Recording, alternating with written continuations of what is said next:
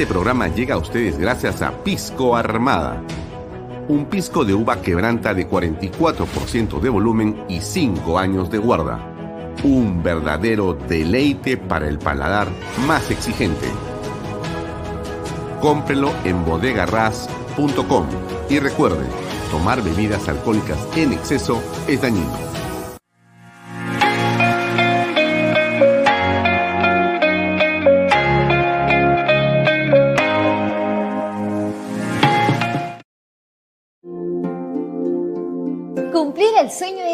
Propia puede ser realidad. Hoy conoceremos el testimonio de Edwin Colos, quien junto a su familia está viviendo en las lomas de Yura. ¿Cómo estás, Edwin? Hola, Libertad. Así es. Hoy con mi familia estamos viviendo el sueño de nuestra vivienda propia. Y esto fue posible gracias a las opciones que nos brindó GPR Inmobiliaria. Y lo mejor es que las opciones se adaptan a la necesidad de cada familia, con cuotas mensuales desde los 935 soles. Así es, hemos decidido crecer como una familia independiente y tener nuestro propio espacio. Por eso hemos adquirido una vivienda Capulí que tiene una sala, un comedor, una cocina, dos dormitorios y área para estacionamiento. Tenemos una sorpresa con nuevas facilidades bancarias a través del nuevo programa de crédito Ahorro Vivienda del BBVA Tu Palabra Basta. Con solo firmar una declaración jurada. Así es que acércate hoy mismo y compra tu departamento o casa. ¿Qué tal amigos? ¿Cómo están? Muy buenas tardes. Bienvenidos a una nueva edición de Bahía Talks por Canal B, el canal del Bicentenario. Mi nombre es Alfonso Bahía Herrera y como todos los días, de lunes a viernes, estamos con ustedes de seis y media a ocho de la noche. Nos pueden seguir por las redes sociales de Alfonso Bahía Herrera, las redes sociales de Canal B, la aplicación que usted puede descargar de Google Play o del iStore para que pueda ver en su teléfono celular o en su tablet directamente este programa y toda la programación y contenido de Canal B. Nos puede seguir eh, también, por cierto, por eh, las redes sociales del diario Expreso, expreso.com.pe. También salimos los domingos a través de PBO Radio 91.9 FM y estamos a través de una amplia cadena de cable operadores en todo el país. En Lima, usted puede vernos también a través de Best Cable, Usted pone ahí Canal 95 y va a encontrar toda la programación completa de Canal B. También nos puede eh, sintonizar vía Econocable, vía Cable Más, vía Yotalán. Y eh, también estamos ya saliendo en directo a través de eh, Incavisión, canal 3.1 en Cusco, la hermosa ciudad imperial. Bien, muchas gracias por acompañarnos, gracias por seguirnos. Hoy es lunes 27 de febrero del 2023. Se va acabando este mes y vamos llegando eh, eh, prácticamente a la eh, casi tercer mes del gobierno del el presidente Dina Boluarte. Antes de hablar sobre la política nacional y ah, sobre la coyuntura de los últimos días. Déjeme más bien comentar que hoy vamos a tener a un invitado internacional muy especial. Él es Ismael Cala. Ismael Cala ha sido presentador de CNN, ha sido eh, además un eh, connotado periodista y comunicador de ese medio de comunicación donde ha laborado muchos años. Él es de origen cubano y de Cuba viajó a los Estados Unidos con el sueño de algún día poder eh, llegar a trabajar en CNN.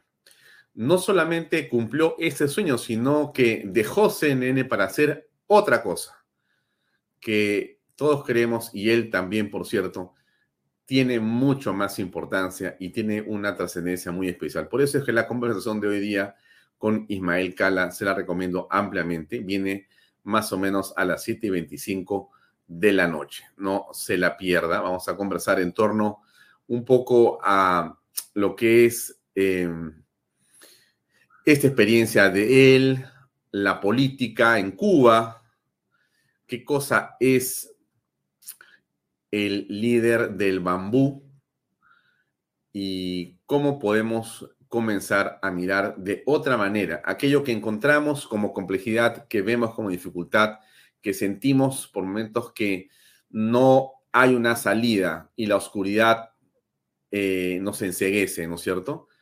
Bueno, hoy día vamos a conversar con Ismael Cala, que estoy seguro les va a dar un punto de referencia para poder encontrar la felicidad. Eso va a ser ahora más o menos a las siete y media de la noche. Bien, también tenemos hoy día a las 8 de la noche la entrevista de Arturo Torres, que es el invitado de Pepe Mato en Perfiles. Y no se olvide que el día eh, jueves a las 8 de la noche va a estar eh, en el programa Disrupción de Javier González Solaechea, Fabio Núñez del Prado, que es socio del estudio Rebasa Alcázar y de las Casas, para hablar de El Perú y los arbitrajes. Tremendo tema que se pone de moda, obviamente, por las condiciones en que vemos eh, una serie de hechos y circunstancias donde hay que eh, acudir a un arbitraje, donde el Estado podría no estar eh, a la expectativa de la legalidad, donde los contratos que han firmado empresas podrían estar en discusión por diversas razones, entre ellas la corrupción.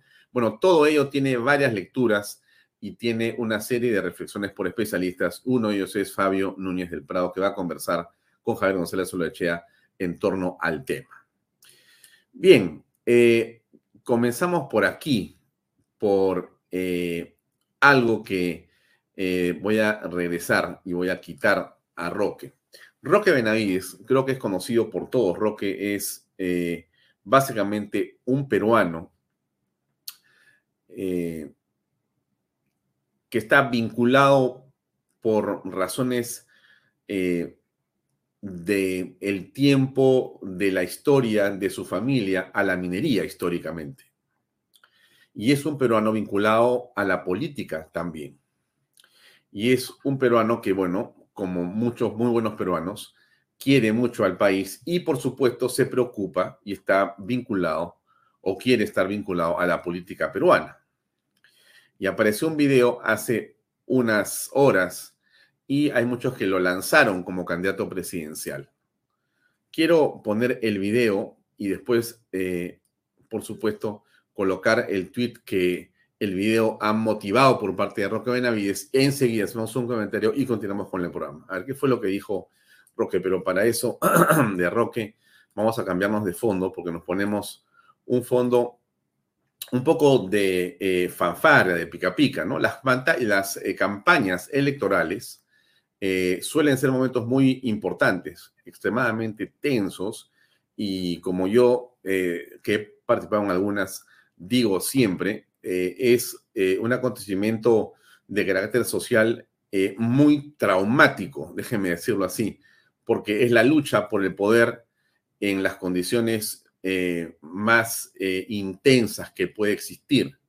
Si no estuviéramos en la, digamos, civilización en la que Ah, por momentos parece que no estuviéramos, seguramente la manera en que tomaríamos el poder sería a garrotazos, a pedradas, pero nuestro sentido de la civilización, nuestro sentido de entender qué es el Estado y cómo se pueden ordenar las sociedades y la importancia que le damos a eh, la democracia para justamente elegir quién va a gobernar, hace que podamos tener eh, algo de, eh, digamos, orden y tranquilidad en los procesos, pero son extremadamente complejos. Bueno, eh, eso no quiere decir que el señor Roque Benavides vaya a ser candidato presidencial, por lo menos no lo ha dicho así. Pero vamos a poner exactamente qué fue lo que dijo en un evento en el norte del Perú. Y después conversamos. A ver.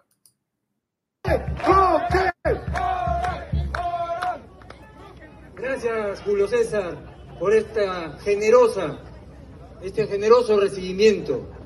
Yo quiero decirle al doctor Víctor Raúl Ayala Torre que estamos acá, unidos, para fortalecer al partido aprista, para presentar a la gente que quiere el progreso del Perú.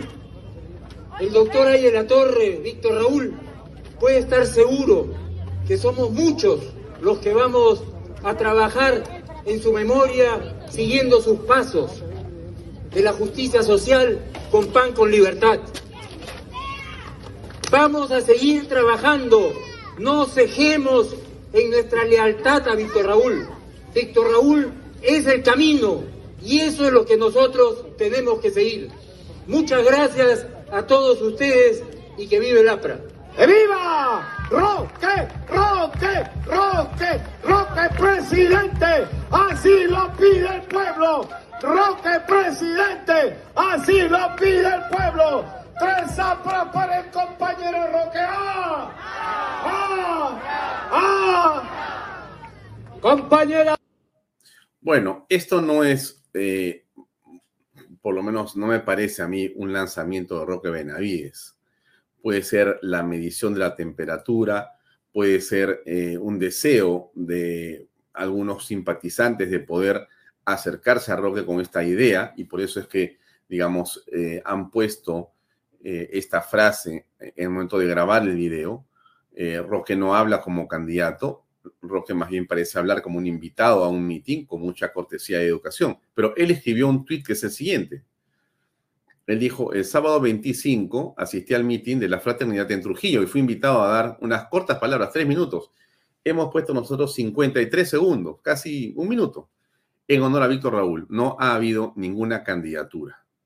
Bueno, entonces esto lo escribo y lo señalo sin duda porque me parece lo fundamental, ¿no es cierto? A estas alturas creo que hay que tener claro que Roque, eh, por otro lado, tiene todo el derecho de ser candidato a la presidencia del Perú o a cualquier puesto público eh, y seguramente lo va a desempeñar con mucho éxito. Creo que nadie duda de las capacidades ni de las motivaciones eh, absolutamente trascendentes que tiene eh, el señor Roque Benavides. Es un hombre que ha demostrado en múltiples momentos de su vida el amor por el país y seguramente haría un estupendo trabajo desde el Poder Ejecutivo. Pero no es algo que haya ocurrido no es algo que haya ocurrido aún. Y más bien en torno a ese tema, déjenme darles a ustedes solamente eh, un punto de vista breve antes de continuar con el programa, y es el siguiente. Eh, como, como usted, yo también creo que es indispensable que tengamos líderes, eh, digamos, que sean ecuánimes, que tengan experiencia y que sean honestos para poder conducir los destinos de nuestro país. Y seguramente después del descalabro de la izquierda, podría alguien pensar que la derecha podría tener el campo muy, eh, digamos, eh, fácil, ¿no? Que tendría entonces eh, una mayor posibilidad de poder triunfar, dadas las circunstancias en que la izquierda ha destruido el país. Pero yo más bien creo que se plantea un escenario sumamente complejo y delicado para encontrar quién es esa persona, pero creo que se está partiendo mal desde mi punto de vista creo que se sigue hablando de nombres. Dicen o es eh, Rafael López Aliaga, o es Quiabra, o es este, Hernando de Soto, o es este, el señor Anderson, o es el señor Sillonis, o es el señor Benavides, o es eh, eh, cualquier otra persona que tiene derecho a ser candidato, de los muchos que hay, digamos, en el espectro, que podrías llamarlo del centro, a la derecha. La impresión que yo tengo, y es una impresión eh, evidentemente mía y solamente mía, es que eh, está descarriado ese camino. O sea, que si nosotros seguimos creyendo que lo que importa es eh, fijar el nombre o inclusive fijar una plancha presidencial, me parece que ese es el camino que nos va a llevar al abismo. Y creo que lo menos que se puede hacer en estas circunstancias y después lo vivido y lo que estamos eh, padeciendo los peruanos, es eh, más bien en lugar de sumar nombres a las candidaturas o a las fórmulas presidenciales, lo que deberíamos hacer es colocar ideas a las cuales habría que más bien invitar a que se sumen las personas. Y de esa sumatoria y de esas personas, más bien elegir solamente entre ellos a quienes pueden ser los que mejor lleven a cabo una campaña. Pero aquí se está comenzando al revés. Se está comenzando por poner a las personas sin las ideas. Y permítanme, permítanme, amigos, que les diga, pero desde mi humilde opinión, sin ideas no hay posibilidad de tener un gobierno eh, que pueda resolver los problemas del país. Aquí necesitamos acuerdos mínimos que son muy sencillos. ¿eh? Tampoco es que hay que sentarse a escribir un tratado de política, ni de gobierno, ni un plan de gobierno. Yo creo que las ideas no pasan de una página y de repente no pasan de 10 eh, puntos fundamentales, donde está, por supuesto, el respeto a la Constitución de la República, el respeto a las instituciones tutelares de la nación,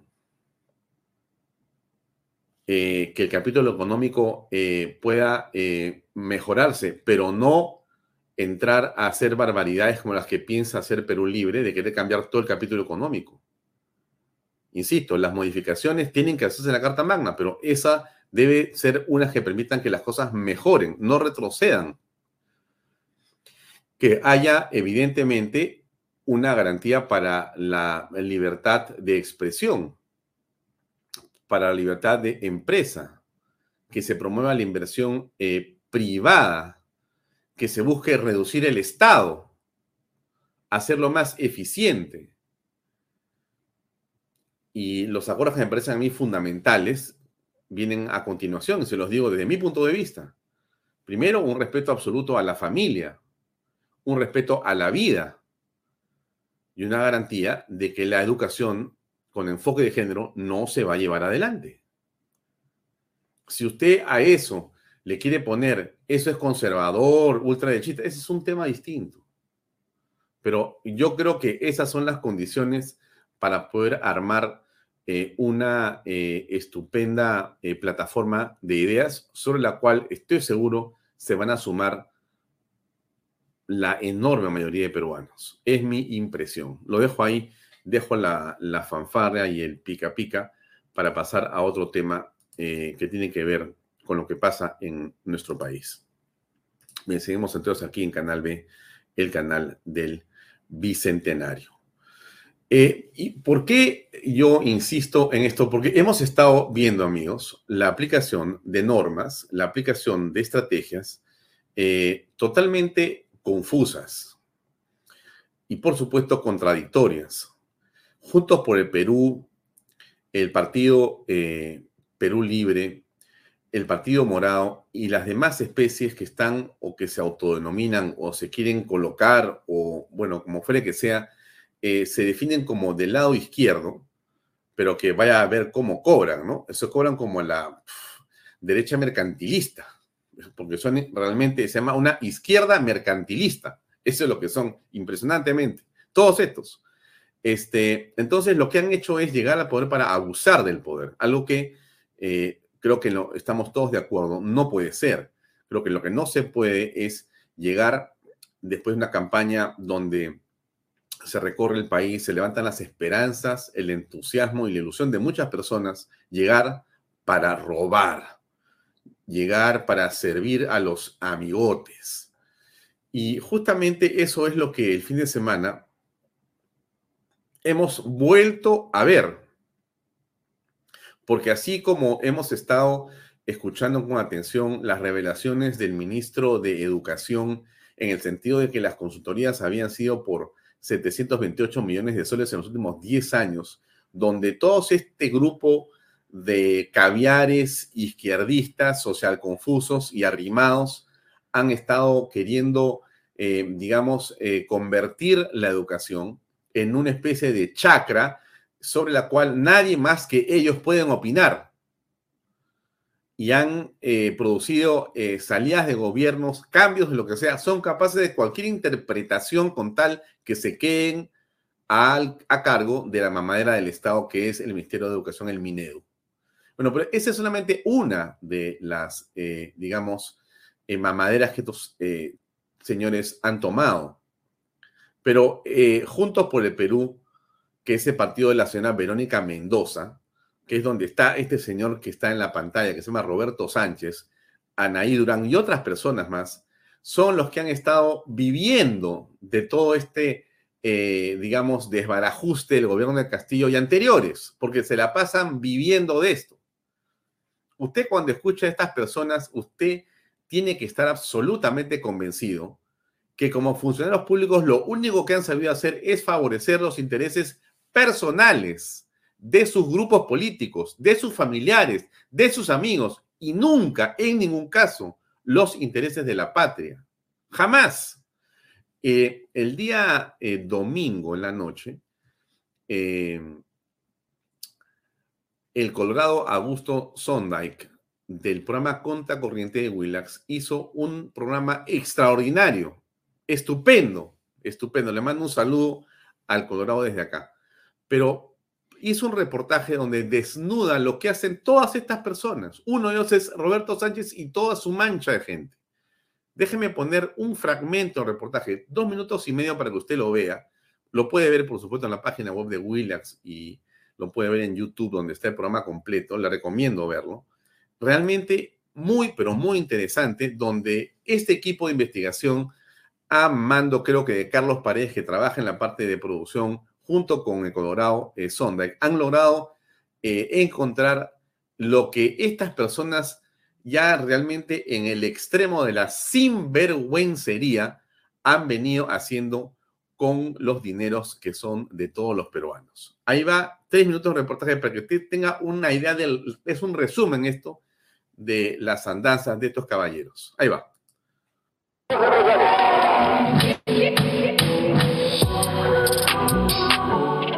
Este video entusiasmado en plena campaña de segunda vuelta del profesor Castillo es Walter Almicar Flores Choco, camaleónico escudero de Roberto Sánchez, que también aparece en el video militante de Juntos por el Perú, a quien todos los peruanos le hemos pagado 185.840 soles. No es consultorías, yo fui asesor del ministro. Ah, usted, tema legal. Pero no y a mí me asignaban mis funciones de acuerdo a un TDR. Pero Flores Choco no es el único consultor FAG beneficiado a través del MINCETUR en una planilla dorada que Roberto Sánchez gastó a su antojo. Más militantes de Juntos por el Perú, sin experticia alguna, informes fantasmas, asesorías duplicadas y dos exministros contratados por esta planilla que en total gastó casi dos millones de soles en consultorías direccionadas. ¿Será esa la llamada caja negra del Mincetur al descubierto? Se cobraron, se pagaron y se necesitaron realmente dichas consultorías. Me gustaría saber dónde va a estar para poder ubicarlo. Queríamos comunicarnos con también Roberto Sánchez ¿Por qué se ha vuelto a esconder el congresista Roberto Sánchez? Porque no quiere explicarnos cómo contrató a un ingeniero de computación de su partido para asesorarlo en turismo. ¿Por qué le pagó 222.500 soles en 14 meses de servicio? ¿Para qué sirvió realmente ese dinero? ¿Cómo nos damos cuenta que es utilizado indebidamente? Por ejemplo, chequeo los términos de referencia o chequeo el contrato o chequeo los entregables y veo que no corresponden a la naturaleza del servicio. O veo que el personal que supuestamente está calificado en realidad no lo está. El órgano de control interno ya mismo tiene que intervenir y revisar cada uno de ellos y emitir un informe. Y ese informe va a tener que ver si hay una malversación de los fondos. Me recuerda mucho en la época de Martín Vizcarra con Richard Swin, que presentaba estas asesorías que eran unas asesorías fantasmas. Claro, que es una forma como la corrupción funciona tanto a nivel privado como público. Contracorriente obtuvo en exclusiva los contratos, los términos de contratación, los informes entregados y finalmente los recibos por honorarios de cada una de estas supuestas consultorías que evaluamos con diferentes especialistas. Todo esto porque Roberto Sánchez se gastó en esta planilla dorada pagándole a sus compañeros de partido un monto equivalente al sueldo mínimo de 100 mil peruanos. Una caja chica que la Fiscalía ha comenzado a investigar.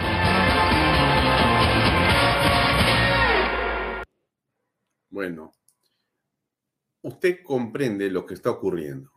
Usted se da cuenta que somos eh, en realidad eh, parte del botín de estas personas que llegan al Estado con el cuento que van a hacer revoluciones, que van a hacer transformaciones sociales, que tienen un espíritu eh, realmente eh, conmovido por lo que pasa en el país y que solamente quieren y les falta tiempo para poder ayudar a los pobres, cuando lo único que vienen a hacer es a servirse para ellos mismos vivir del Estado.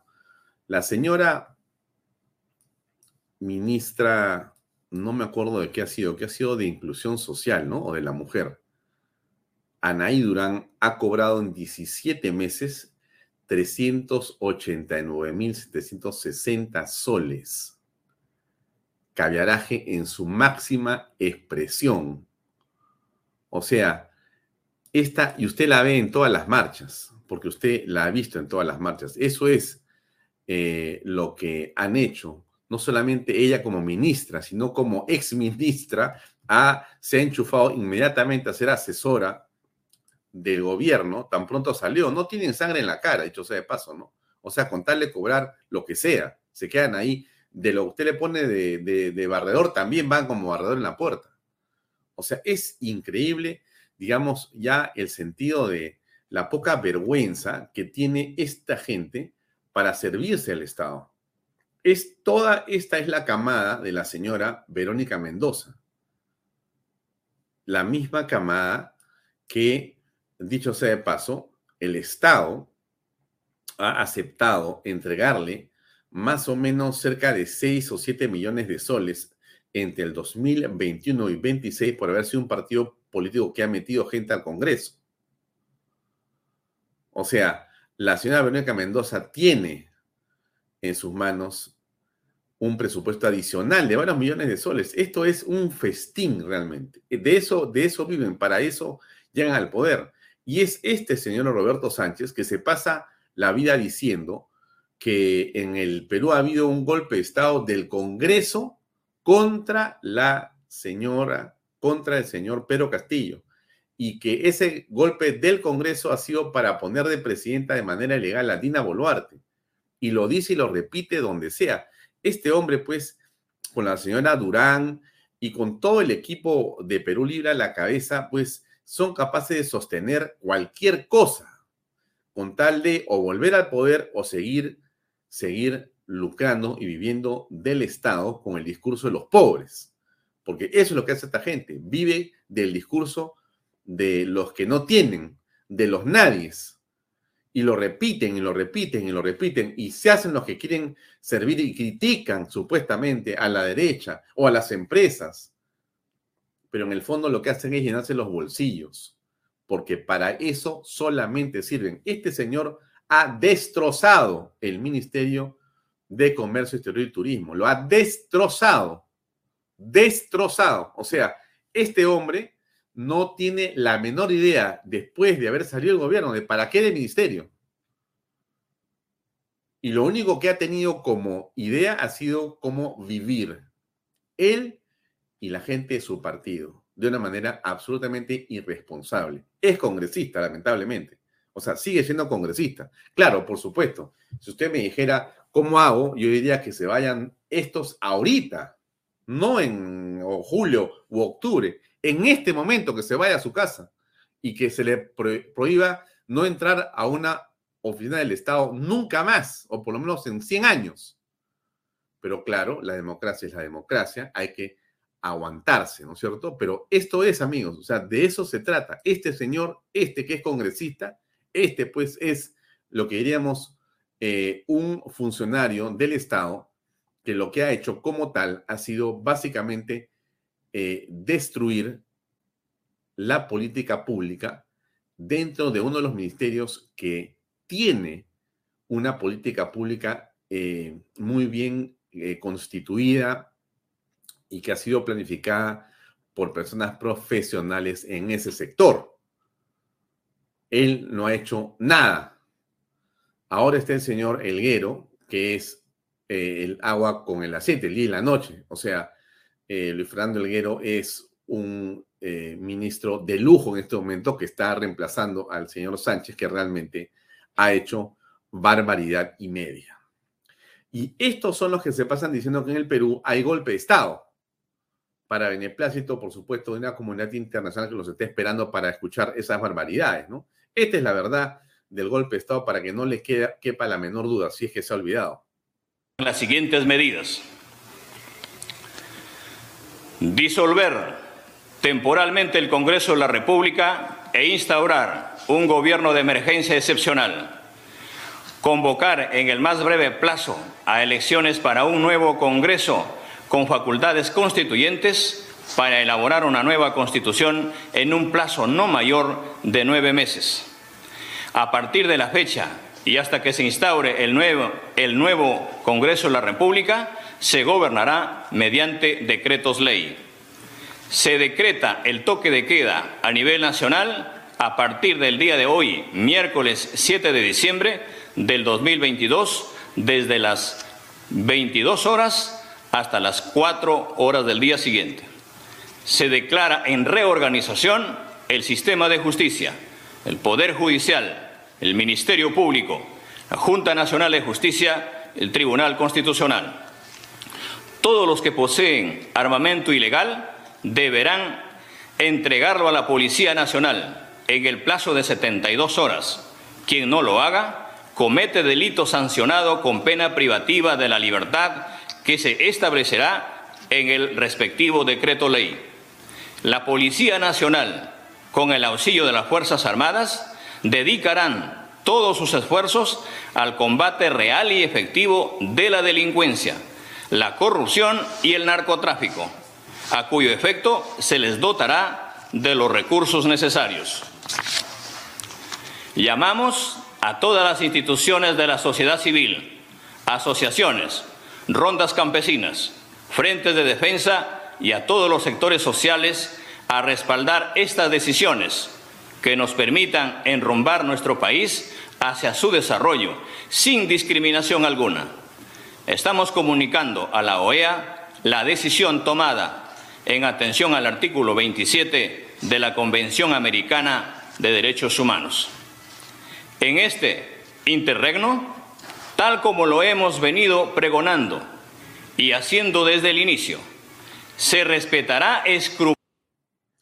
Usted creo que a estas alturas no tiene la menor duda que en el Perú hubo un golpe de Estado, pero es Pedro Castillo, las huestes que siguen vivas, personas como estos personajes que hemos visto, Roberto Sánchez, Anaí Durán, Verónica Mendoza, los congresistas eh, Bermejo y demás, y todos los operadores políticos que han vivido del Estado y o que viven de las ONGs aquí en el extranjero, que señalan que sí hubo un golpe de Estado en el Perú y que fue hecho por el Congreso para poner a Dina Boluarte como presidenta. La encuesta de Ipsos que yo le mostré la semana pasada señala eso, increíblemente. Entonces, estamos frente a hechos de una, eh, digamos, em, claridad, es decir, lo que hizo Pedro Castillo, en duda de nadie puede estar eh, la intención, la acción, la concreción de ese golpe de Estado que fue eh, básicamente eh, detenido después de una hora y 38 minutos, porque finalmente la institucionalidad democrática movió los resortes y logró conjurar esta amenaza al Estado de Derecho en el Perú.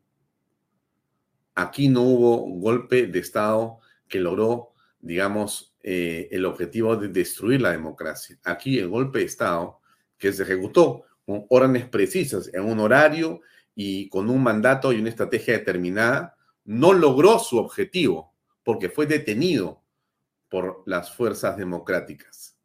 Y la institucionalidad reaccionó entonces deteniendo al delincuente en flagrancia, porque estaba ocurriendo el delito, en flagrancia, deteniéndolo, encarcelándolo de manera preliminar y después preventiva, y haciendo que la vicepresidenta, la señora Dina Boluarte, asumiera el cargo.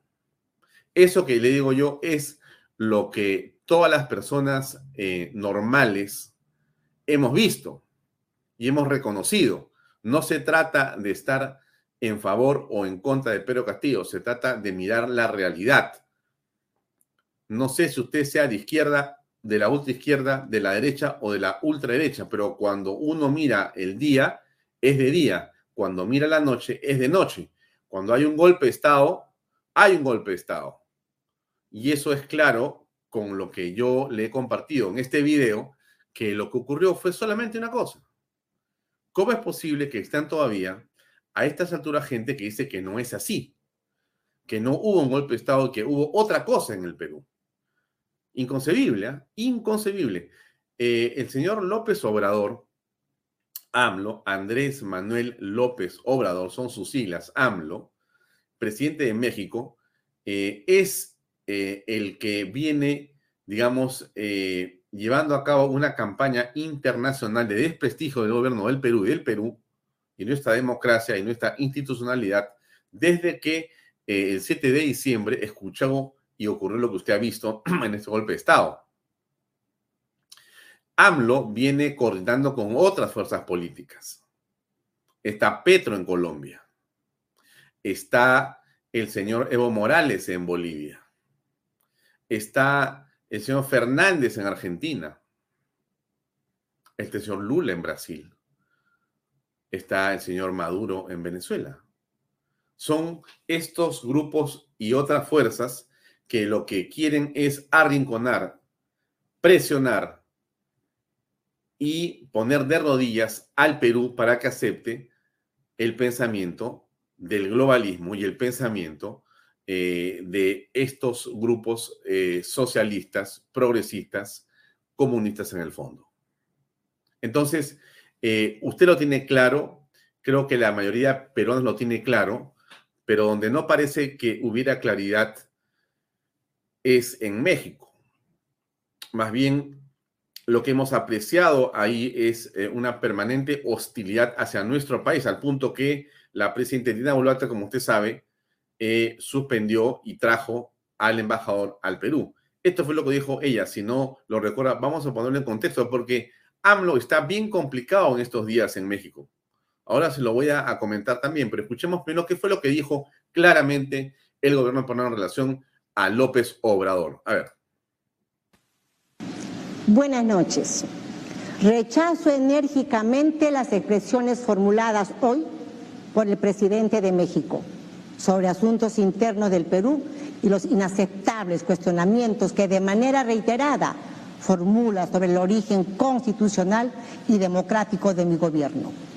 El señor López ha decidido apoyar el golpe de Estado que diera el ahora expresidente Pedro Castillo el 7 de diciembre del año 2022, el mismo que generó el rechazo unánime de las instituciones que integran el orden democrático en el Perú y la decisión del Congreso de la República de vacarlo en el cargo con el voto de 101 de sus 130 parlamentarios, haciendo uso de una facultad que le reconoce la Constitución política. Con sus declaraciones, el señor López viola el principio del derecho internacional sobre la no injerencia en asuntos internos, así como aquellos referidos a la defensa y promoción de la democracia.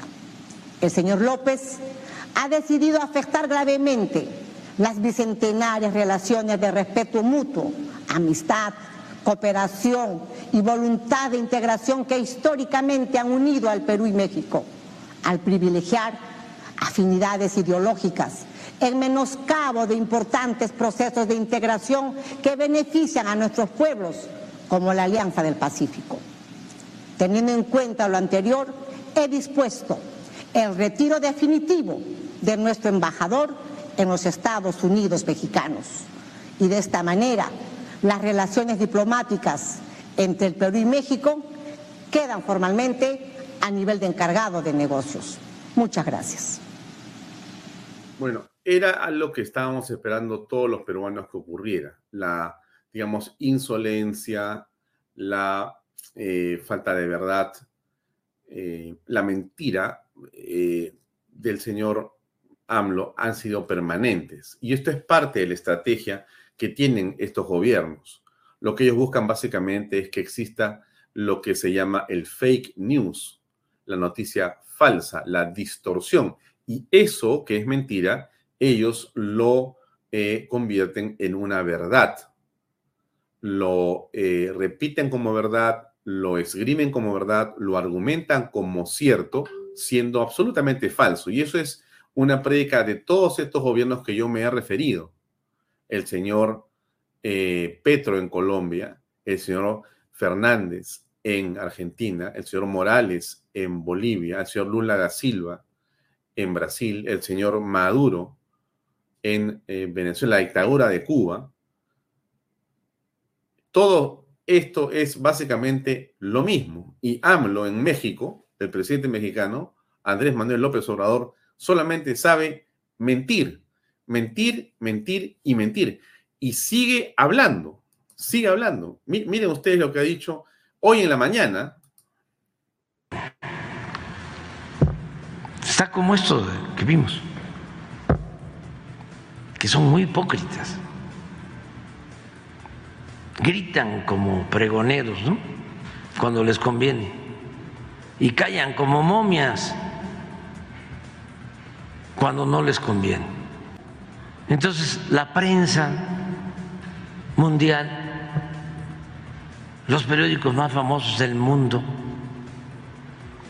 la OEA en el caso de América, la ONU, las organizaciones de derechos humanos, nadie habla de esa gran injusticia cuyo fondo es que una oligarquía en el Perú, nacional, pero sobre todo extranjera, está saqueando los bienes naturales del Perú, el gas, los recursos mineros,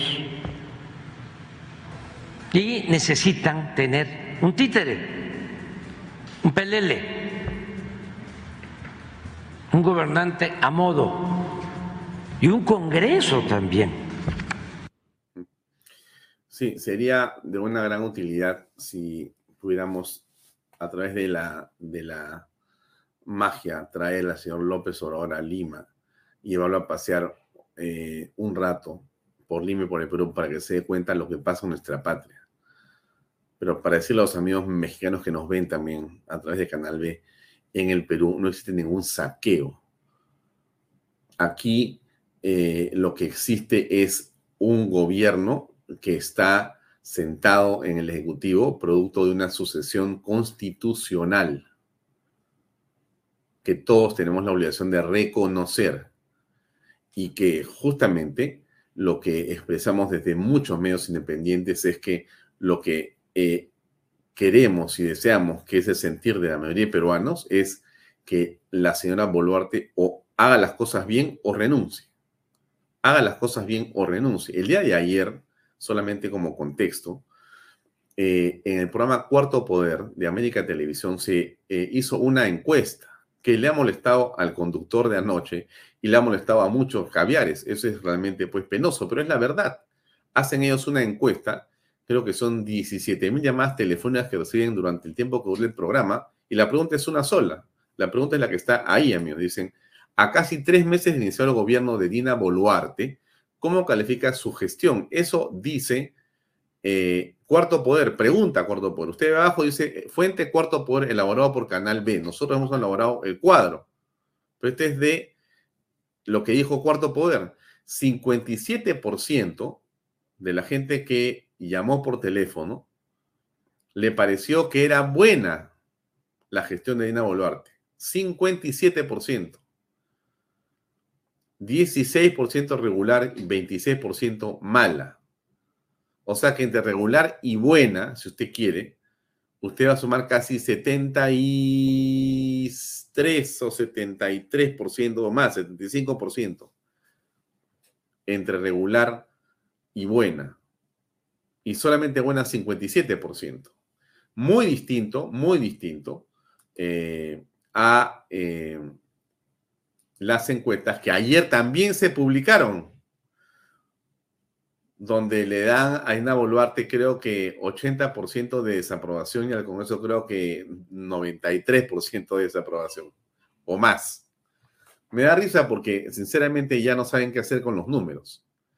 Pero eso es lo que ha estado ocurriendo con respecto de la forma en que la gente visualiza el desempeño de la señora Dina Boluarte. Esto que le voy a poner yo es lo que ayer en México ha ocurrido, que es un mitin multitudinario en contra de quién? De Andrés Manuel López Obrador. ¿Qué es lo que la gente dice? No queremos que te metas,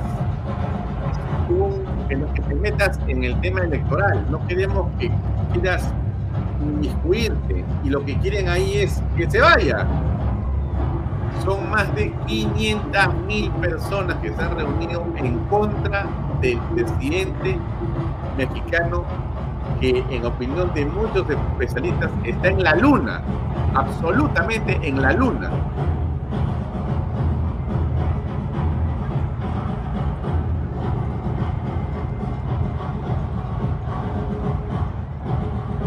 Todo eso es el pueblo, el pueblo mexicano en contra de su presidente. El pueblo mexicano en contra de su presidente.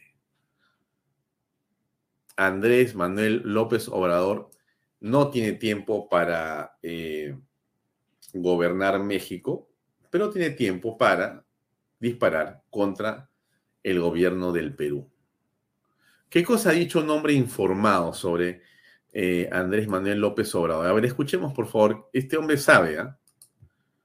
Y cuando escuchan a Andrés Manuel López Obrador hablar desde la ignorancia, con una desfachatez injerencista asquerosa, ninguno de estos patriotas que mueren, lloran y se enojan por el fútbol dicen absolutamente nada.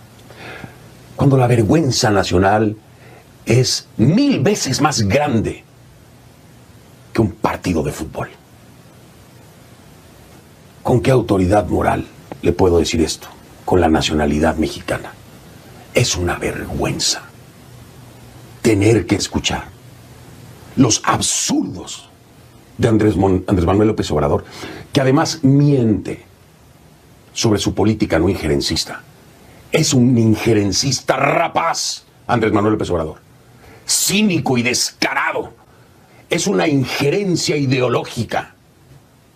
Pero nadie llora y nadie se ofende cuando nos deja ante el mundo como una falsa democracia, donde nos deja, ¿qué le puedo decir? El peor de los conceptos como Estado ante el mundo. ¿Y por qué? Porque aquí no hay ninguna duda de que lo que ocurrió en el Perú fue un intento de golpe de Estado de Pedro Castillo. Sin ningún fundamento. Y se lo explico, Andrés Manuel. Se lo explico porque, gracias a Dios, sabemos mexicanos que estudiamos las cosas para abrir la boca.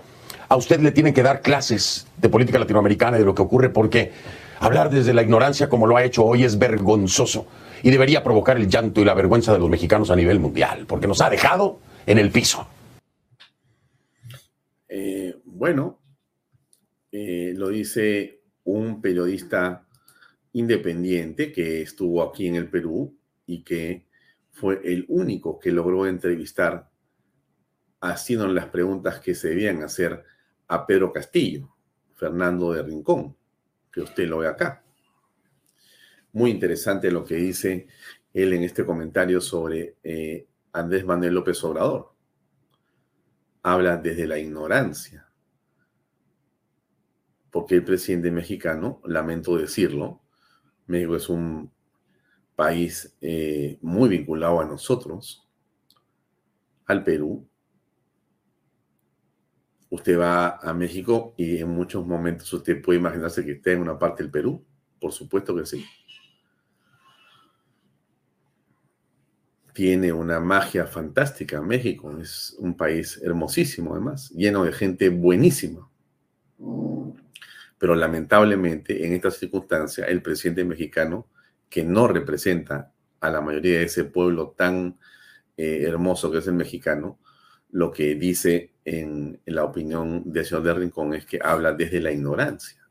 O sea, eso es lo que hace eh, Manuel López Obrador. Em, mire usted, entonces, en lo que estamos, ¿no? Esta, esta cantidad de gente que ha salido a decir, no es poca cosa, no es poca cosa.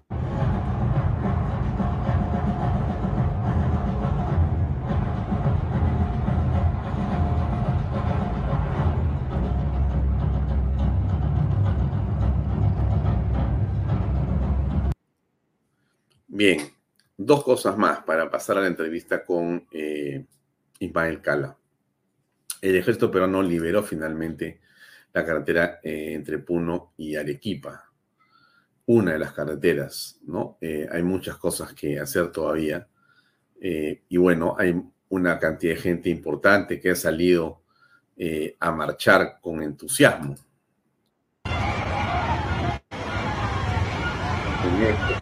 llamar una marcha por la paz, ¿no es cierto? La marcha por la paz que es muy importante.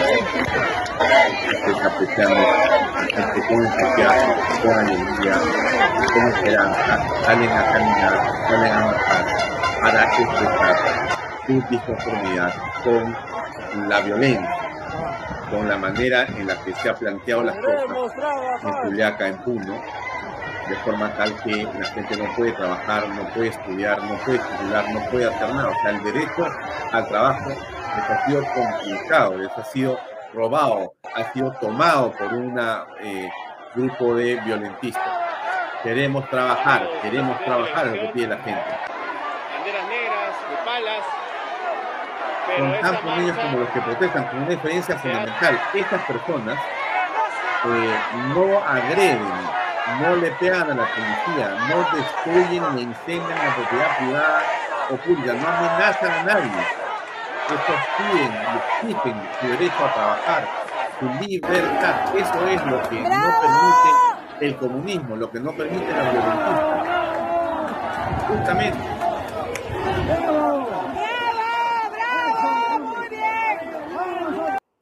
Al punto que se, se hace esto. La iglesia, justamente en Ayacucho con 12 de mayo, ni siquiera están ahí con violencia, nada, la gente. Solamente ellos han empezado a tirar piedras, botellas, agua es pasable que han estado tirando, pero ya objetos contundentes ya es demasiado, ¿no? A otro compañero también le han metido un golpe, estaba sangrando, ¿no? A un, señor que ya es de edad todavía.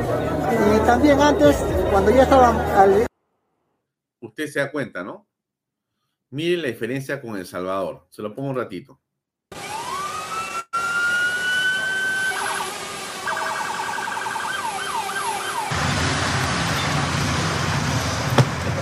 Gracias. Buenas noches, señor presidente. Buenas noches, ministro. Listo, ya, señor presidente. ¿Qué tal? Buenas noches, presidente. Buenas noches, director. Buenas noches, señor presidente.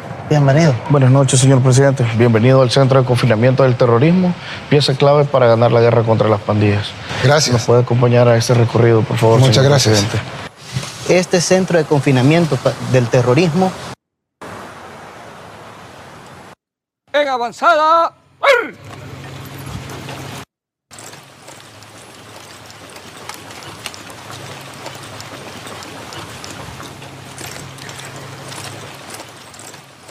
Y hoy nos encontramos en una de las áreas que evidentemente debe de existir en este centro y son las áreas de aislamiento, las áreas de castigo, señor presidente. Ranfleros nacionales, corredores de programa, gatilleros que se encargaban de matar al pueblo salvadoreño van a estar evidentemente en una celda común. ¿En castigo? En castigo, señor presidente. Claro. Todo aquel que quisiera organizar dentro de este centro de confinamiento algún tipo de atercado, también le va a tocar ese tipo de régimen donde no va a ver la luz del sol, señor presidente.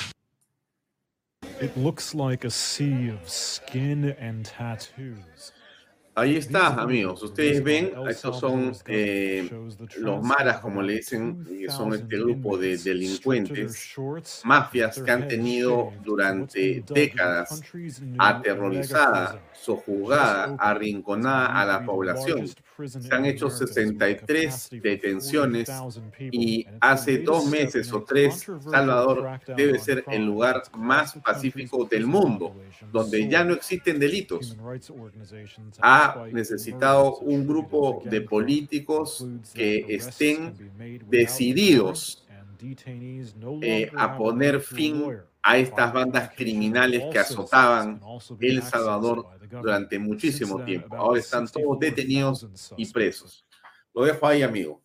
Vámonos a escuchar la entrevista. Vamos a conversar con eh, Ismael Cala y enseguida regresamos con la parte final del programa. Ahora, Ismael Cala, con ustedes.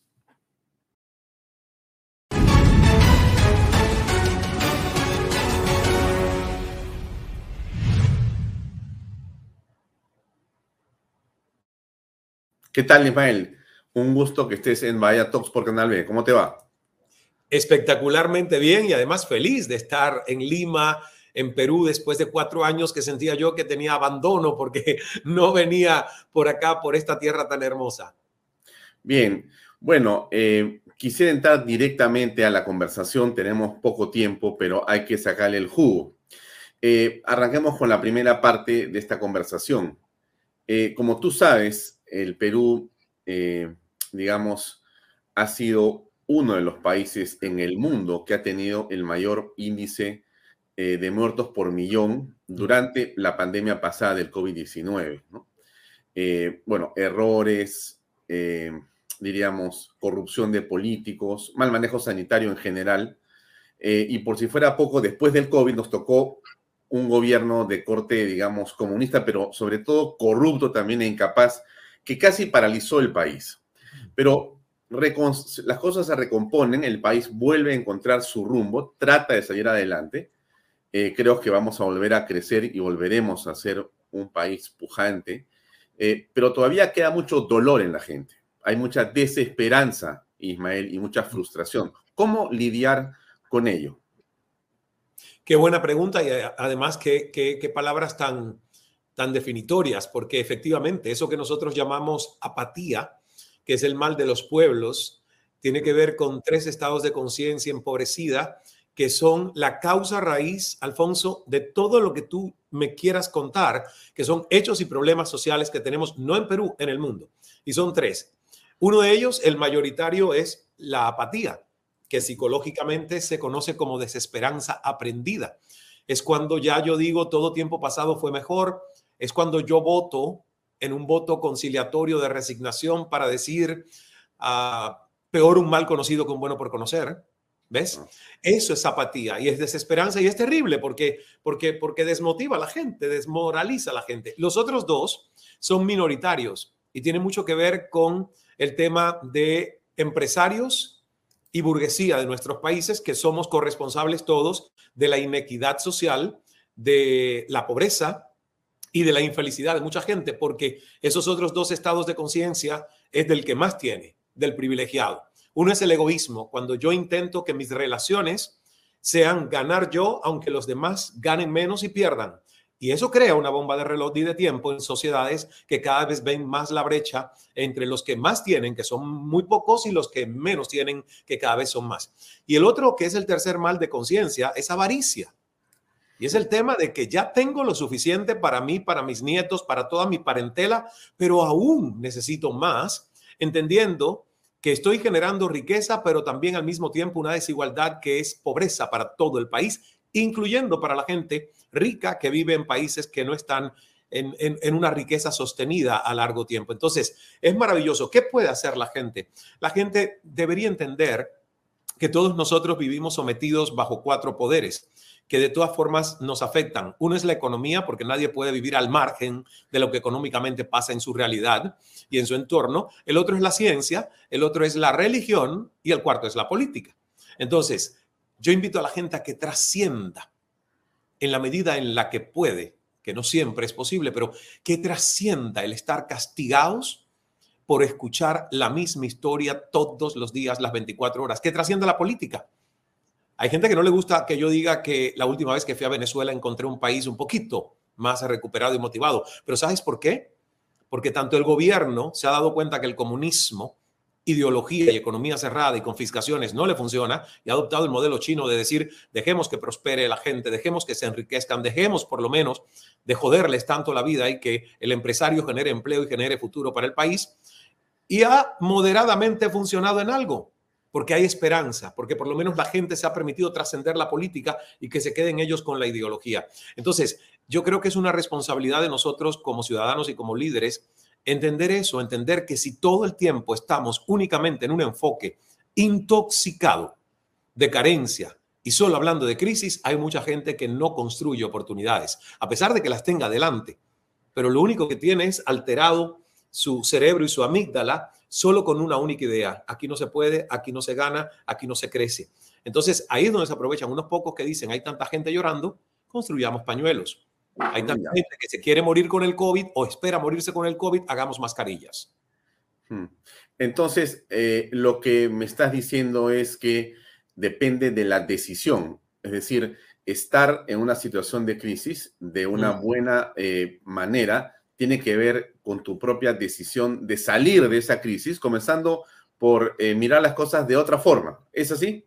No comprarte la crisis. Así es. Isabel Novoa, que es una de las empresarias latinoamericanas que yo más respeto, me acuerdo que me contó en una entrevista cuando yo asumí la presidencia, siendo mujer del grupo Novis, Ecuador estaba en crisis, la construcción estaba paralizada, y ella se paró frente a su grupo de personas y le dijo, Isabel Novoa y el grupo Novis no compran y son parte de la crisis de este país. Y la gente dijo, ay Dios mío, pensábamos que nos iba a ir mal, con esta mujer nos, nos va a ir peor, es una loca.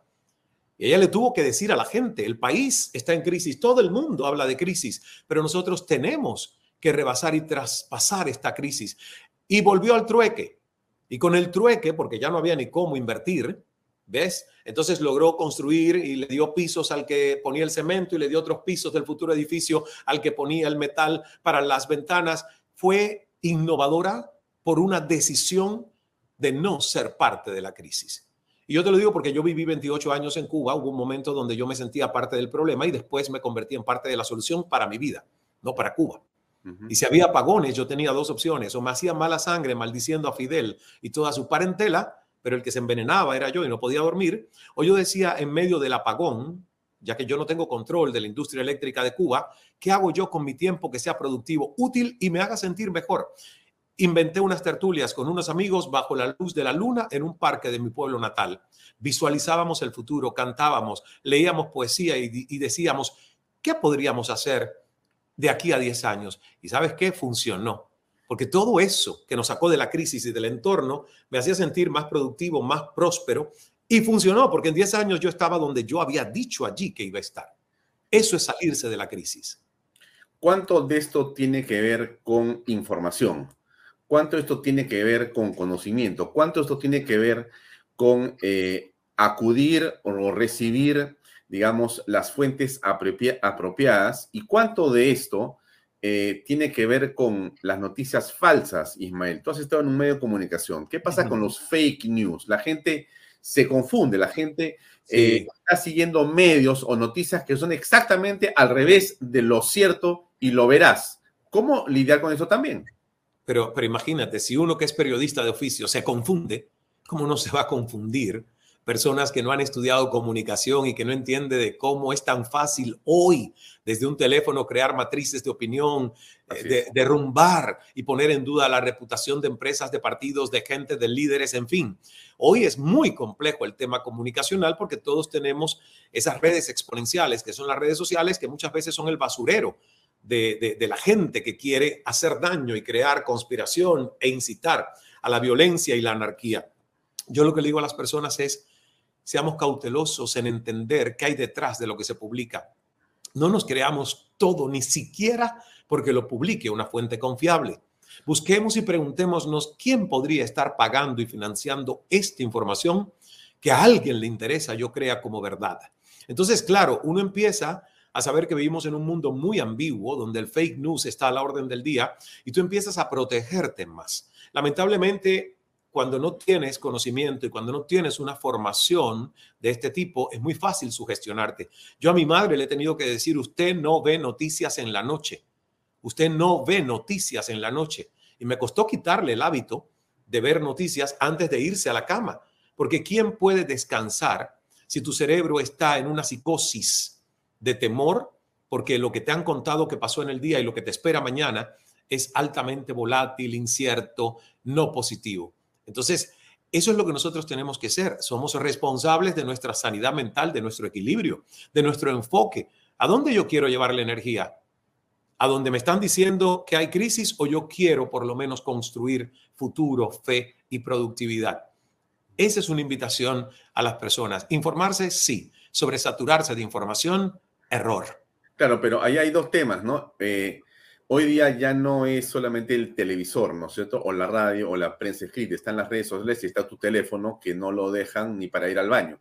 Claro. Y entonces viene el otro asunto importante, que es eh, qué papel juega el entorno que te rodea en función de eso que estamos conversando, que es, digamos, la salud, eh, el desestrés. ¿Y qué, ¿Y qué, digamos, importancia tiene, por ejemplo, la familia, Ismael? O sea, la madre, el padre, los hermanos, la conversación más allá de los gadgets y los aparatos electrónicos. ¿Cómo aprecias eso? La verdad que nosotros somos el resultado casi siempre de nuestro entorno. Y ahí tienes tú un punto muy, muy, muy válido. Está comprobado con experimentos de gemelos nacidos en un mismo vientre y separados al nacer. Y cómo cuando tú los encuentras 15, 10 años o 27 años después en su historia de vida, como nacieron del mismo punto de origen, pero tuvieron crianzas y educaciones diferentes, son personas totalmente que ven el mundo de una forma casi puede ser hasta radicalmente opuesta. ¿Qué quiere decir esto? Que tu entorno te conforma, tu entorno te moldea. Pero cuando uno es adulto y se da cuenta que tiene un cerebro y que tiene una mente y que esa mente ha sido una piñata donde otros llenaron de cosas y creencias y falsas verdades, tu propia mente tú dices, pero ¿para qué se me dio libre albedrío? Es para que yo no siga siendo un rebaño. La palabra rebaño yo sé que las religiones la utilizan mucho justamente para tener el dogma que adoctrina más a la gente. Yo digo, no, tú no eres un rebaño que sigue ciegamente a un caudillo o que le crea un partido, porque militas en él, aunque quien genere y lidere el partido sea un energúmeno que no tiene sentido común. ¿Ves? A mí el concepto de rebaño me, da como que, wow, porque yo viví en Cuba y sentí por un momento que era una oveja en un rebaño que tenía que solo decir y berrear cuando alguien me estaba sonando la campana. Pero hay, hay, muchas personas que piensan que Cuba es el ejemplo a seguir. Ojalá se vayan para allá. Es lo mejor que se le puede recomendar. Pero claro, porque yo no hablaría de nada que no he vivido. A mí me parece una actitud hasta infantil de una persona, por no decir malintencionada muchas veces, de hablar de algo que no han vivido. Yo no hablaría de algo que no he vivido. Entonces, escuchar a congresistas, a líderes, a políticos que celebran a Cuba, algunos que incluso han hecho una visita oficial donde les han llevado a escuelas preparadas para esa visita, a cosas seleccionadas, a calles pintadas porque viene una visita internacional y se han creído que eso que han visitado es Cuba. ¿Entiendes? Si no se han metido en la realidad profunda, yo siempre le invito a las personas, por favor, hagan el experimento. Ustedes defiendan algo cuando lo han vivido en carne propia, no como burgueses, cuando lo han vivido como proletarios, ya que quieren ser comunistas, sean proletarios. No sean burgueses viviendo en el capitalismo con autos de marca, asistentes, gente que te cocine, una vida fácil y decirle a los demás que aquello es la panacea. Eso es una falta de respeto. Eso es, e, e, eso es gente que no tiene integridad, y no se respeta a sí misma. Y lamentablemente hay mucho vacío de integridad en la política. Y entonces, en esa perspectiva, entramos a la política. ¿Cómo aprecias lo que ocurre en el continente latinoamericano? Tenemos Cuba, tenemos Venezuela, Nicaragua, tenemos Bolivia, tenemos a Petro en Colombia, a Ganó Lula en Brasil. En realidad se va teniendo de rojo. En el Perú ha estado Pedro Castillo, que levantaba las banderas eh, también hasta de Sendero Luminoso. Bueno, ¿cuál es tu perspectiva sobre las cosas? Mi perspectiva es que deberían todos esos que me has mencionado mirar hacia Uruguay. ¿Ves? Porque yo siempre busco un punto de referencia positivo. Porque vuelvo y repito, el cerebro humano tiene un sesgo a la negatividad. Nos quedamos en el problema. Tú me has mencionado todos los países que no son buenos referentes de las democracias que deberían tener nuestros pueblos. Y yo te llevo a una que deberíamos observar, que es Uruguay, a la calle Pou. Pero además lo que me dijo la calle Pou, que fue interesante, porque he entrevistado al presidente dos veces, me dijo, mira Ismael, nosotros no seremos una sociedad perfecta, somos un país pequeño, pero tenemos algo que nos respetamos en cuanto a ideologías políticas. Y es, mire, qué inteligente. Y es que no importa el partido, porque es democracia, hay alternancia de partidos y no todos pensamos igual. Sin embargo, el que gana se compromete a seguir empujando y pateando el balón hacia adelante. No a torcer el balón y a sacarlo del juego porque el programa social que, aunque funciona, lo hizo mi contrincante político y lo tengo que desmontar porque no lo hice yo. Así actúan muchos de los líderes latinoamericanos desde sus egos y sus cabezas llenas de estiércol, por no decir caca de caballo, ¿verdad? Entonces, Uruguay es un buen ejemplo que nosotros deberíamos observar. Un país pequeño, no se compara con la población y los recursos naturales y el petróleo que tiene Venezuela. Y mira la riqueza que está generando y la confiabilidad política que está generando, donde grandes transnacionales escogen a Uruguay para ir a montar sus oficinas globales. Ahí es donde tenemos que apuntar. Mm. Un ejemplo de democracia que tiene alternancia, que tiene respeto, que el presidente es transparente. Tuvo su escandalillo ahora porque un jefe de seguridad hace poco eh, tenía hasta, hasta una red de pasaportes para rusos y dio la cara y dijo, wow me disculpo, no estaba enterado de esto, no voy a permitir esto y cambió a todo el mundo que, tenía que ver con eso. Entonces, yo creo que hay buenos ejemplos, deberíamos imitar lo bueno en vez de, dar tanta propaganda a lo malo y, y lo nefasto. Y ese es el tema de las noticias. Lo malo hace más ruido que lo bueno. Es lamentable. Mm. Todavía se habla este, del comunismo y se habla del socialismo del siglo XXI como una receta para terminar y cerrar las brechas de eh, pobreza, riqueza y demás que hay en América Latina. Eh, tu visión, tu eh, repaso de los países, tu visita a los países, tu visión desde Estados Unidos, que es un excelente centro de observación de lo que pasa en América Latina, ¿cuál es? Mira, Estados Unidos es un buen centro de observación, pero tampoco es la sociedad perfecta. Yo quisiera que, hubiese más benevolencia con el capitalismo americano, que la gente tuviera un poco más de calidad de vida. Hay gente que vive en pobreza viviendo en Estados Unidos, yo lo he visto también como periodista. Sin embargo, lo que celebro de sociedades como la de Canadá, donde me ha tocado vivir, y sociedades como la de Estados Unidos, es que historias como la mía, que no heredé absolutamente nada material de mi propia familia, que salí sin nada de dinero, que tuve que pedir limosnas en cinco iglesias diferentes en Toronto, que tuve que pedir un préstamo al gobierno para poder volver a estudiar, pude salir adelante. Eso es lo que yo celebro de estas sociedades que creen y que impulsan el criterio de la pujanza individual que tiene que tener un ser humano. Entonces, lo que no celebro del comunismo y el socialismo es que tú crees la codependencia con los bolsitos de comida y las subvenciones y el dinero, de que la gente incluso se sienta más cómoda recibiendo un subsidio que moviendo su fondillo y saliendo a producir. Hmm. Eso, eso, eso no lo puedo celebrar del comunismo, porque eso es lo que hace que un ser humano viva desde su mínimo esfuerzo de no querer superarse, de querer tener más hijos, porque si tiene más hijos, hay países que le dan subsidios por cada hijo que tenga. Así por favor, ¿verdad? Entonces, ¿cómo yo puedo celebrar un sistema que a mí me engañó y que dijo según el marxismo-leninismo, por cierto, dos asignaturas que tuve que estudiar hasta 1990 con la perestroika y la caída del muro de Berlín, y siendo el líder de mis estudiantes universitarios, me tocó acompañar al rector a decir, se va de la currícula, marxismo, leninismo y materialismo dialéctico. Entonces, ah, mira, hasta aquí, la piñata, el lavado de cerebro, ya no es vigente esto porque el mundo cambió, pero lo que no ha cambiado es que Cuba y otros países ni siquiera han tenido la inteligencia china de decir, separemos la ideología de la economía, permitamos que la gente se enriquezca, que aquí haya multimillonarios mientras no se metan con nosotros y con nuestra política de partido único. Entonces, no es que yo celebre el modelo chino, porque me parece un modelo reaccionario y yo fui al Tíbet, pero por lo menos digo, esta gente por lo menos tiene un poco más de sentido común, donde han permitido que haya gente que trascienda la política y que permita que el país progrese y que haya económicamente un desarrollo. Y mira dónde está China, casi compitiéndole como potencia a países occidentales. Entonces, eso es lo que nosotros tendríamos que estar observando. No funciona. Y si no funciona en la práctica, ¿por qué tú desde tu palacio o tu castillo, con todas tus condiciones, le vas a imponer a los demás esa pobreza generalizada? Mm. Hablemos un poco sobre tu último libro. Eh, revisaba tu página, eh, tienes eh, una estupenda introducción a fluir para no sufrir, 11 principios para transformar, transformar tu vida, y hablas aquí del liderazgo del bambú. Sí.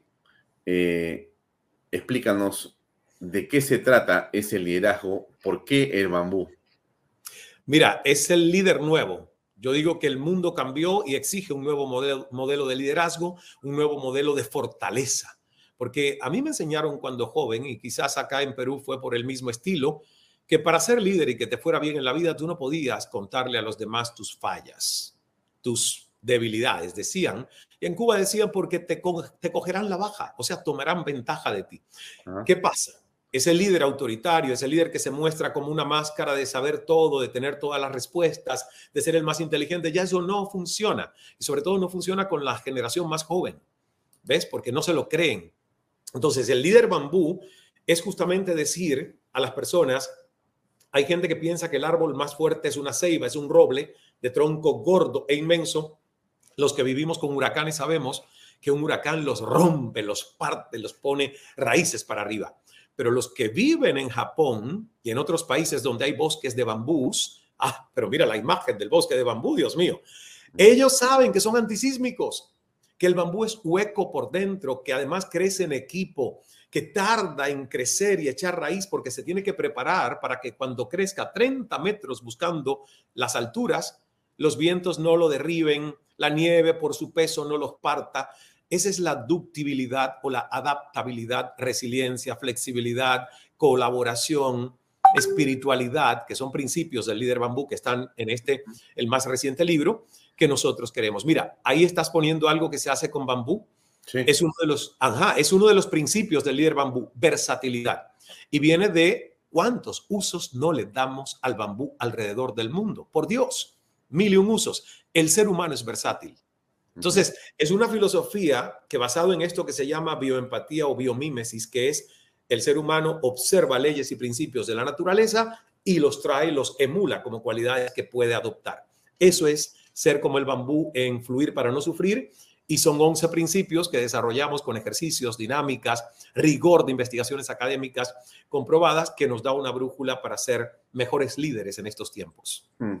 Eh, ¿Cómo pasas de ser eh, un entrevistador y tener un programa propio, importante, diario en CNN, en español, a dejar eso, que podría ser eh, por muchos el sueño de realización, y cómo pasas de eso al estado actual que es eh, trabajar en un emprendimiento propio, llevar adelante una empresa en la que, como toda empresa, tiene un grado altísimo de incertidumbre. ¿Cómo tomas esa decisión qué significó para ti dejar algo que tenía visos de seguridad clarísimos para emprender algo que tiene aún ahora también visos de impredictibilidad. Tienes toda la razón, Alfonso. Creo que voy a utilizar tu palabra sueño porque por primera vez me ha llegado una idea. Tú dices, ¿cómo abandonar un sueño? Pues mira, hay veces que hay que abandonar un sueño para iniciar un despertar. Y esto nunca se me había Vaya, es como que me llegó hoy, escuchando cuando tú me preguntas, abandonaste lo que para muchos es un sueño, para mí lo fue. En 1997, cuando surgió la señal de CNN en español, yo vivía en La Habana, Cuba, y me acuerdo en un monitor dentro del Instituto Cubano de Radio y Televisión cambiaron la señal de CNN en inglés a la de español, porque ya surgía una de español. Y yo le dije a una copresentadora mía, que además yo era su jefe con 26 años y ella con 50 y tantos, y yo era su jefe, eh, Jiménez. Y yo le dije, Josie, CNN ya tiene señal en español. Algún día yo trabajaré ahí. Año 1997 cuando surgió. Y Josie me dijo, por supuesto, Ismael, claro que lo ¿Cuánto te demoró eso? Fíjate, esto fue en el 97 y yo entré como pasante a CNN en el 2001. que me fui de Toronto a Atlanta, me pagué todos mis gastos gracias a un amigo que había estudiado periodismo en Cuba, al que yo le había hecho bullying y le había hecho acoso a Irán, y le decía, yo hasta le llegué a decir, pero qué estupidez la tuya, estudiar periodismo en un país donde hay un único partido y todos los, los, medios son de un gobierno. ¿Qué sentido tiene estudiar periodismo en este país? Y él me decía, no me, no me critiques más, Ismael. Bueno, él fue tan inteligente que él estudió periodismo en Cuba, pero luego hizo una maestría en San Francisco y fue el primer cubano que entró ahí a CNN en español. Y yo sentía tanto orgullo que le escribí y le dije, eh, Irán, ¿podría yo hacer una pasantía? En CNN porque estoy haciendo producción de televisión en un college de Toronto y él consiguió mi pasantía y lo demás es historia. Yo me hice el freelancer desde Canadá, luego me fui a Miami y luego lo que sabemos con Cala, el programa de entrevistas, ¿no? Fue una historia de 15 años. La verdad que no fue un éxito de la noche a la mañana. Entonces yo abandoné eso que en algún momento fue mi sueño y llegó a ser mi sueño cumplido por un despertar. Y cuando te hablo de por un despertar es que obvio mi ego nunca estuvo a favor de que yo dejara CNN, siempre me decía, esto es un suicidio, una vez más abandonas tus propios éxitos, reconocimiento, aplausos, buen dinero, presidentes a, los que llamas y te responden. En fin, mi ego no entendía la decisión. Pero el despertar de mi corazón y del alma, sí entendían que Ismael necesitaba crecer más, eh, encontrarse más a sí mismo, conocerse más, eh, hacer muchas otras cosas que quería hacer, que ya la fama y la tanta exposición mediática le estaban nublando un poco su cabeza. Ya no sabía si él era Kala o realmente era Ismael. ¿Ves? Y cuando yo empecé a sentir esa especie de bipolaridad entre dos identidades, y donde sentía que iba ganando más la del personaje que la de la persona, dije, wow, tiempo de hacer una pausa porque tampoco vienes de una historia muy bonita, vienes de gente que ha tenido serios problemas mentales y suicidios y esquizofrenia y cosas, y mejor te vas a encontrar a ti mismo que es lo que te toca hacer. Y la verdad que así se lo dije a mis jefes y es lo que hice. Yo no me fui nunca de un canal a otro a competirle a CNN, me fui a encontrarme, a hacer emprendimientos, a tener la Fundación Ismael Cala y realmente pues siento que en seis años he crecido muchísimo en lo que me propuse, ¿ves? Que es conocerme más para ser más feliz conmigo mismo. ¿Qué es lo que le falta a Ismael Cala? Hacer una iglesia. ¿Por qué? Mira, Aida, cómo se ríe. Y Kevin, es que acabamos de tener una conversación. Y interesante. ¿Qué, eh, eh, eh, ¿Lo dices en verdad? No, lo digo como en broma porque no sé si sucederá. Fíjate, es una amiga peruana, la doctora Amor, la escritora Cecilia Alegría. Hermana, hija, es hija de Ciro Alegría, correcto.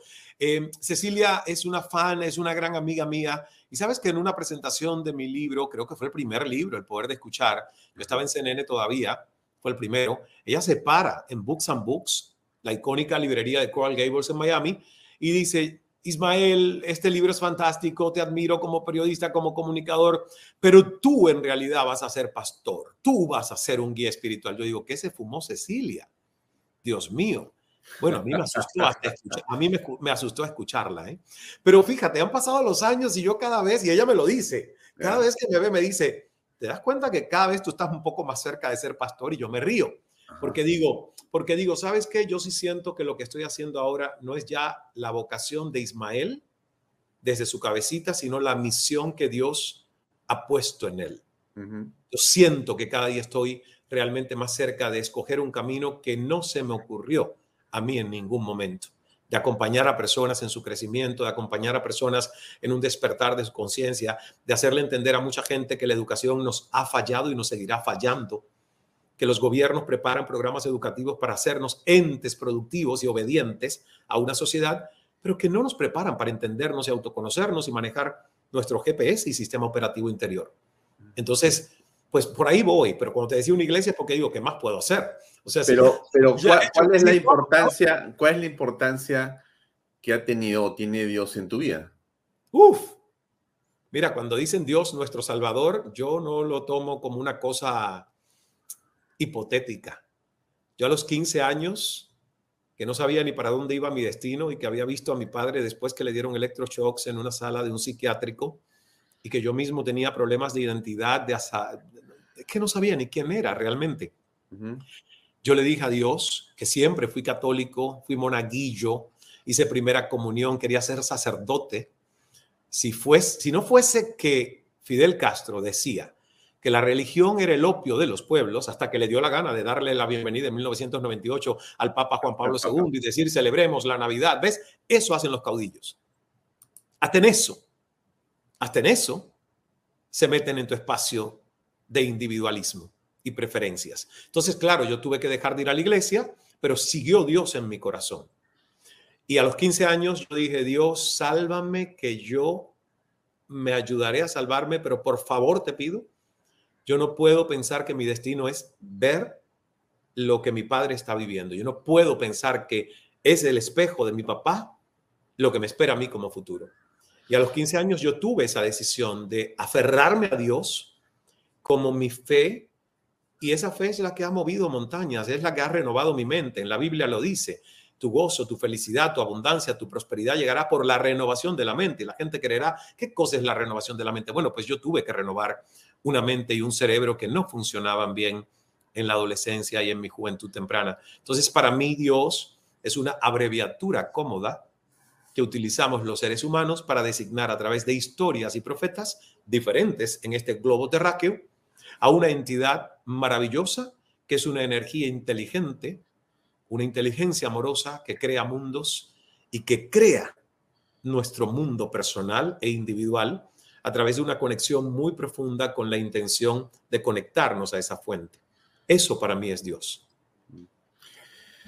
Bien, eh, Ismael, vas a estar en Lima, eh, vas a volver a Lima. Eh, estás en medio de un evento importante que van a tener o vas a tener tú Em, ¿De qué se trata? Coméntalo, por favor, para que la gente escuche de qué, de qué se trata, dónde podría verte. Sí, gracias por la oportunidad, Alfonso, porque me entusiasma muchísimo y por eso, fíjate, me importa tanto el venir a, a Lima, Perú, en un momento donde siento que mucha gente necesita un respiro. Salir de, de, ¿no? Que, que, he venido tres días justo a hacer toda esta gira de medios para anunciar ese gran encuentro que va a ser un seminario de todo un día. El día 18 de marzo es sábado, hemos escogido sábado para que todo el mundo que trabaja generalmente de lunes a viernes pueda tomarse ese día. Sábado 18 de marzo en el Centro de Convenciones de Lima, desde las 9 de la mañana hasta las 6 de la tarde. No estaré solo, no es una conferencia, es una experiencia. Hay coaching en vivo, hay dinámicas, hay ejercicios. Eh, tengo a Inés Temple como éxito de empresaria peruana y también al padre Omar a través de todo el servicio que va a estar y un panel de influencers jóvenes también para escuchar a la gente joven. ¿Qué es su maestría de vida? El seminario se llama maestría de vida. Entonces, yo quiero que la gente se vaya de ahí con la idea de decir, ¿cuál es mi maestría de vida? Interesante, tienes a dos personas estupendas, Inés y, el padre Omar son extraordinarias personas. Estoy seguro que te van a, permitir tener este, una presentación estupenda. Te felicito por todo y seguramente trataremos de estar ahí presentes también. Te agradezco mucho por tu tiempo, Ismael, en esta conversación tan interesante. Gracias, Alfonso. Éxitos. Hasta otra oportunidad. Muy amable.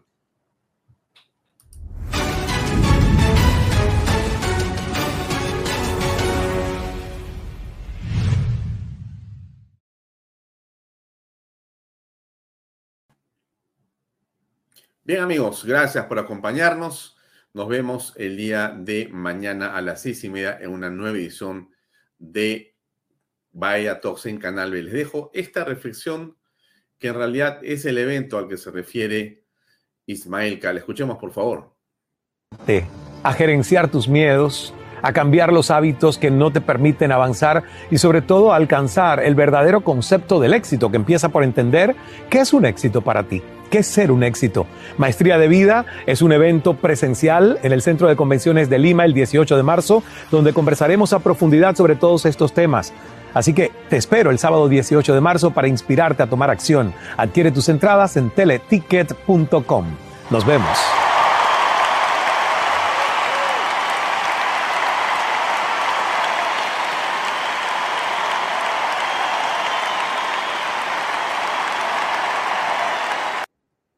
Bien, amigos, eso es todo. Nos vemos mañana a seis y media. Gracias por acompañarnos. Permiso.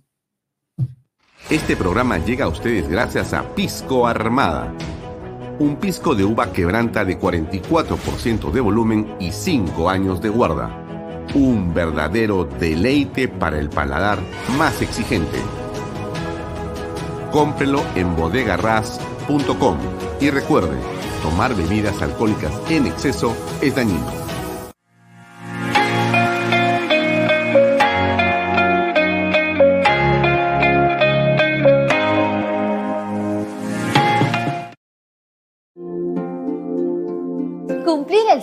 La casa propia puede ser realidad.